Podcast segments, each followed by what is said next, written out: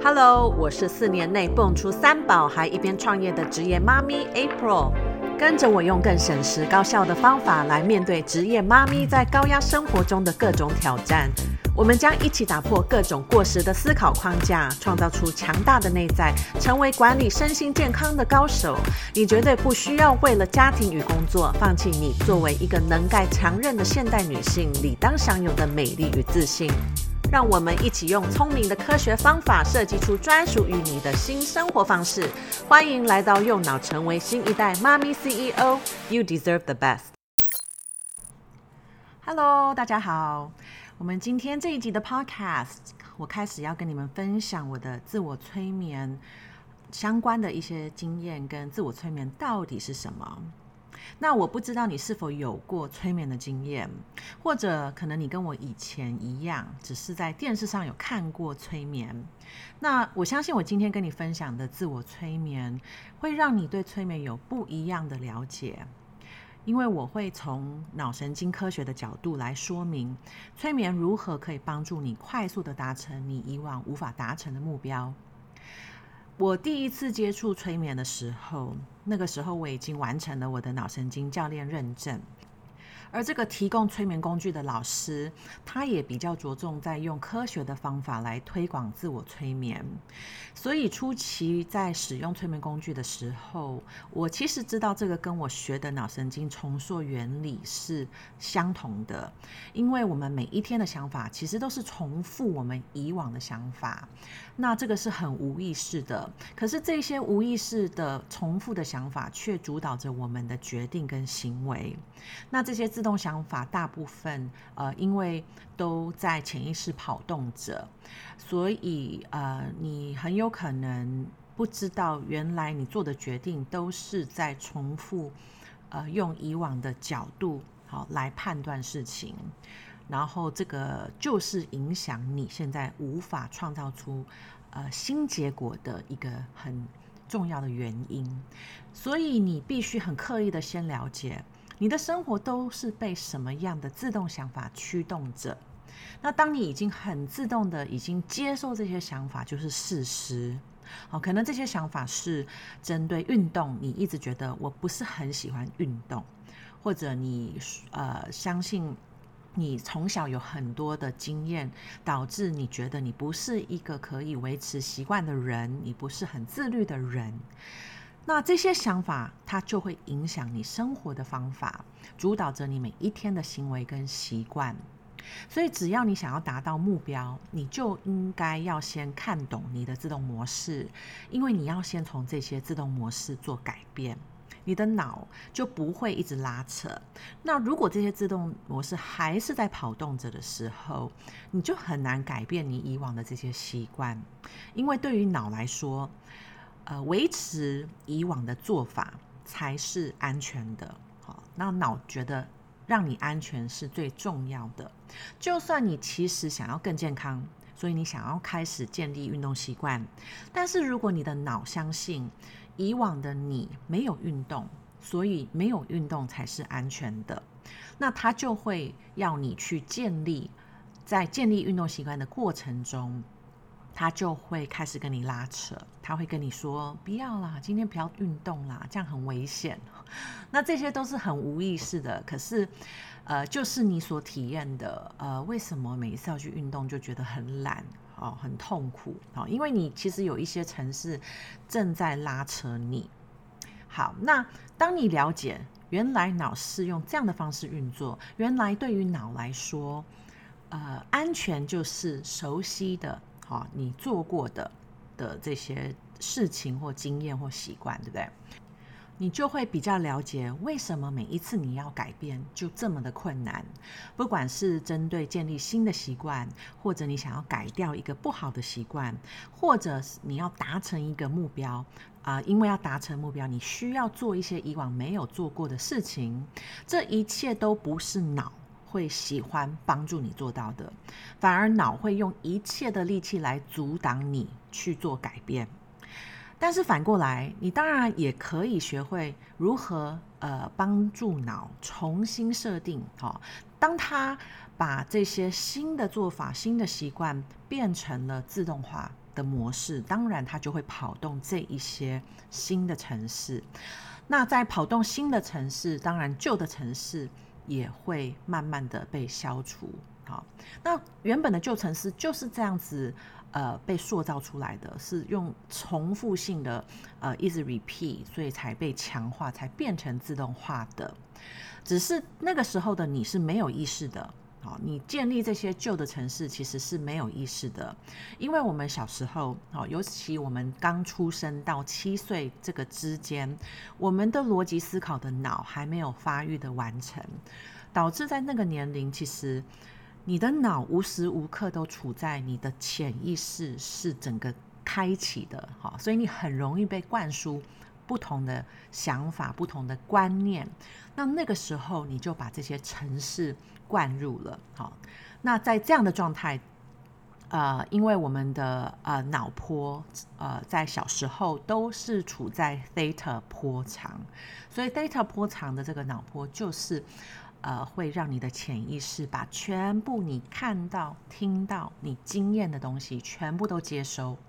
然后呃，没有任何的筛选哦，因为你的逻辑思考的脑还没有办法很成熟，所以没有任何的筛选，把这些全部的资讯都灌入你的脑，变成你的自动模式。所以你先想想，你到目前为止有很刻意的重新整理过你潜意识的自动模式吗？如果没有，那就代表你生活现在全部的结果都是被你无意识的自动模式建构出来的。而现在的你啊、很可能期待生活会有所不同。那在这个时候，你当然就必须很刻意的重新去整理你潜意识跑动的想法。我要让你了解，其实要转变你的生活，你需要先转变你对自己跟你生活经验的一些解读方法。呃，这个时候就可以去运用自我催眠。那自我催眠这样的一个工具，就可可以很快速的来帮助你重新设定你潜意识中呃的一些程式，然后你可以把它变成可以支持你。达成目标的一些好的、有效的程式。我最近所推广的十周课程，就是想要帮助职业妈咪们在生活中想要创造的突破，他可以学会用脑来帮他更加成功达到。那我们从了解自己真正要的愿景生活到底可以如何呈现，再来看懂以往的一些惯性想法是如何拉扯他的成长。那过程中，当然每一天运用自我催眠的这样的工具，建立这样的。习惯可以从核心内在强化他所需要的城市。那在十周去调挑战他个人 New Life 计划过程当中，他可以持续的练习如何转换他以往的破坏行为，然后去搭配不同的脑神经工具，学会主导自己的脑，让脑不要再阻碍他，反而是帮助他更加快速的成长，快速的达成目标。好，那我们呃看到很多的咨商，好，或者有一些 coaching 哈，现在也比较越来越流行了。那当然也有很多人用催眠好的方法来帮助他突破一些呃挑战，但是呃很多人都会发现，其实效果都很短暂。好，原因就是因为这些方法所使用的步骤没有符合到脑神经科学所需要启动你的脑神经重塑的一些重要步骤。那当我要帮助一位顾客达到长期的转换，啊、呃，帮助他可以永久的理呃维持他的理想生活状态，那就代表，其实我要先帮他转换他呃潜意识里面很核心的想法，呃，比如说他如何看待他的生活，他如何看待他自己的角度。如果你也有过这些智商的经验，或者甚至你有去上任何的课，好，可能是觉察，好，或者是一些这种呃内在转换的一些课程，可能你在那个期间你就感受到某一种的变化，好，因为你发现原来有不同的角度来看待事情。但是如果你没有刻意的去帮助你的脑神经重塑，啊，去强化需要。长期拥有这些想法的这个呃脑神经连接，你一旦离开了这样的一个呃环境哦，可能是跟咨商师或者在 coaching 的一个课程哈、你就呃会很快速的就回到你原本的自动化设定，好、因为你原你想要的、你需要的这些新的想法，并没有烙印在你的脑神经的系统当中，好、所以你终究还是会用原本的自动模式在运作。那呃，你一定要先从核心的内在改变你的自我认定，哈，你对自己的想法，啊、你啊、要变成拥有不同信念的一个人，好，基本上就是改变你的内在认定、内在身份，才有可能维持在外在长久的一种生活改变。那我知道我吸引的族群很多都是自我要求很高的职业妈咪，所以相对的，他们的意志力特别的坚强。好，所以到目前为止，他们的成功都是靠着意志力来的。那运用意志力来维持新的习惯，好，当然他们也有很呃成功的经验，对不对？因为他们可以靠着意志力去改变。但是最常见的就是很多这样子的族群，他们啊、可能面对运动，可能面对工作，他们呃是很努力，然后去做一些虽然他们不想做的哈，可能比如说运动，他就觉得运动好痛苦哦，可是因为我想要更健康，因为我想要瘦，所以我会盯住，好，我该去我就去，但是长期下来。他还是不喜欢运动，啊，因为他持续用意志力来要求自己要规律的运动，但是他对他呃运动的一些想法，好，他跟他自己讲运动到底是如何，怎么样才叫运动，这些故事其实是没有改变的，所以他终究很难享受运动。当然，我相信是有人可以靠着意志力维持他需要做到的一些新习惯。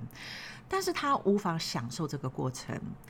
那当他生活忙碌起来的时候，身体开始感觉很疲累，要维持这样的习惯就更加的困难。好，你的你会发现这个拉扯的感觉更明显，会经历很多的内耗。好，所以其实不是只有这样的方法。我通常不喜欢用意志力来啊帮助顾客改变习惯。我自己呃在改变习惯的时候，我也不喜欢用这样的策略，因为我知道这个过程不可能会好受，好，所以也很难长久。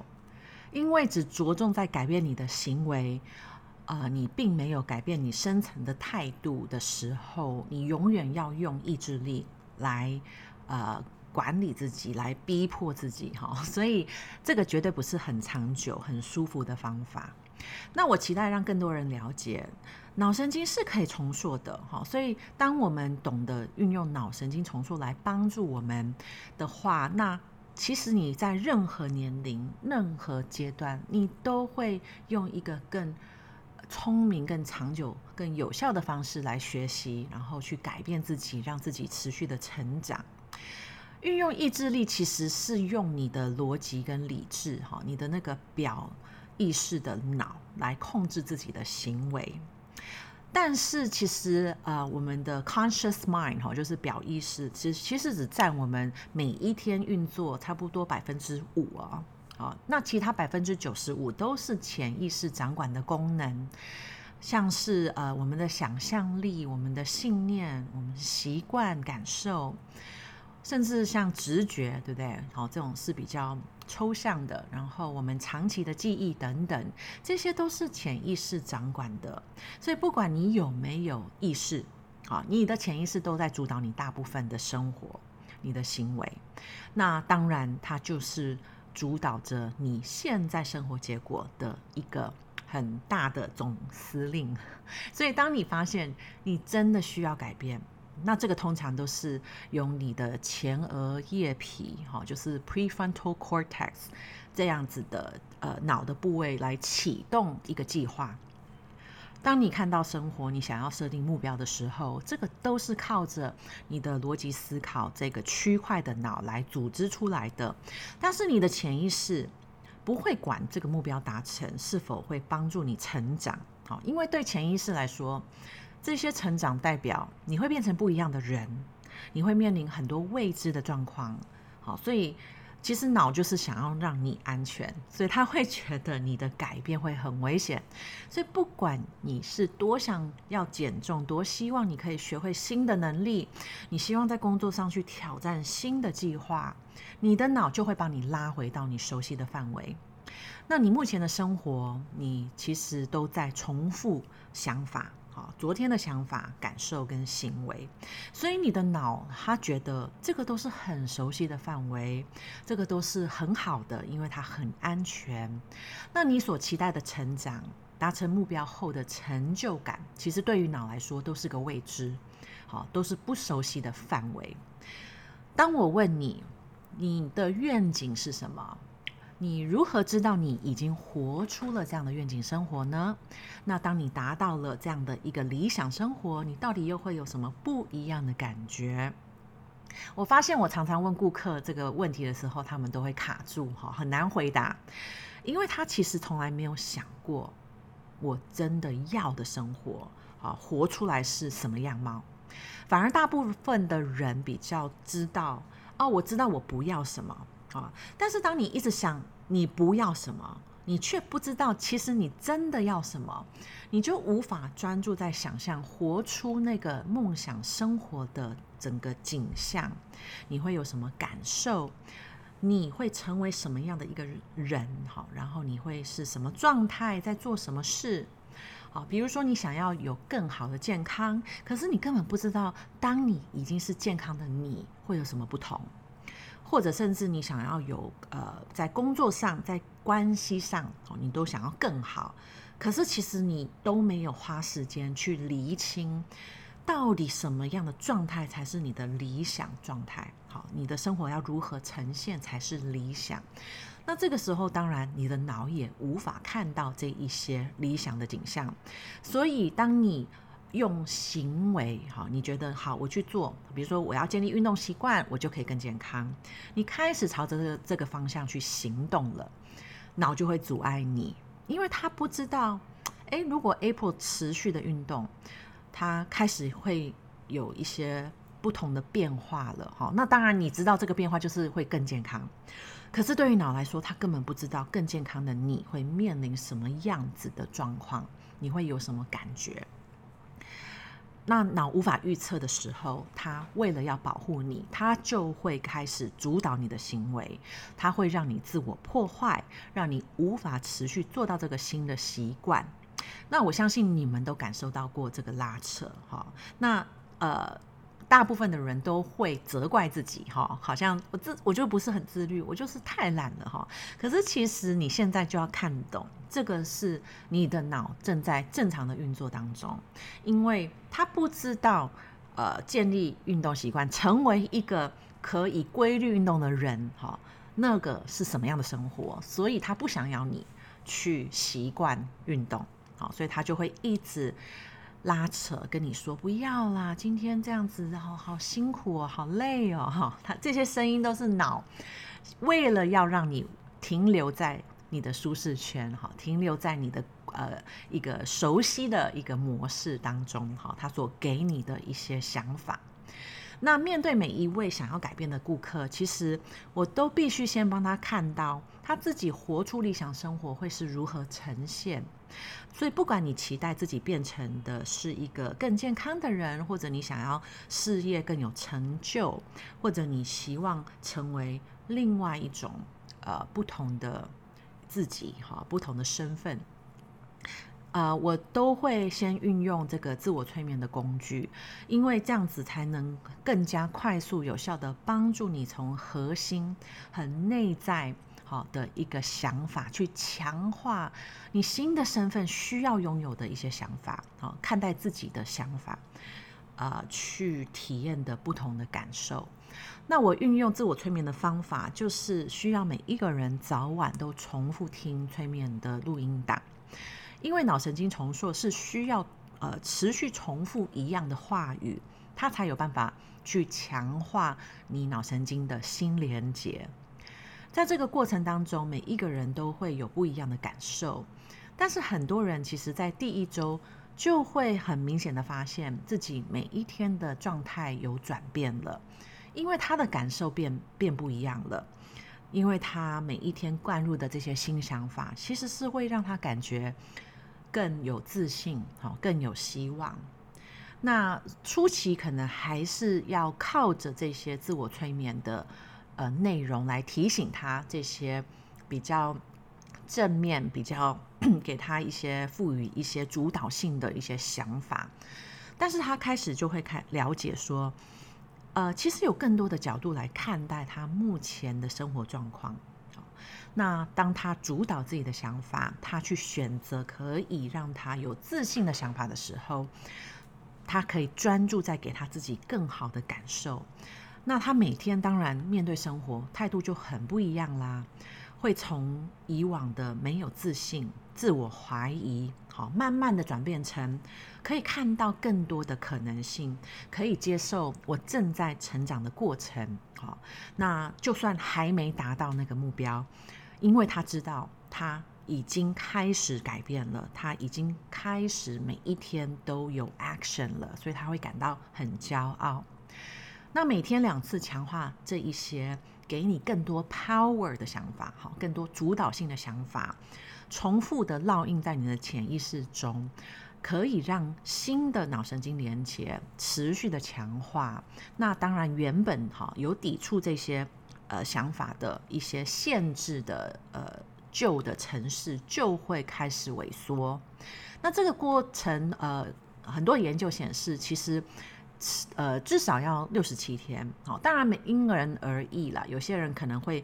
呃，更短就会有感受到，好，这个这样的新的城市已经变自动化。那有些人可能会多一点，好，可是其实差不多六十七天是一个比较保守的一个预估，但是你可能，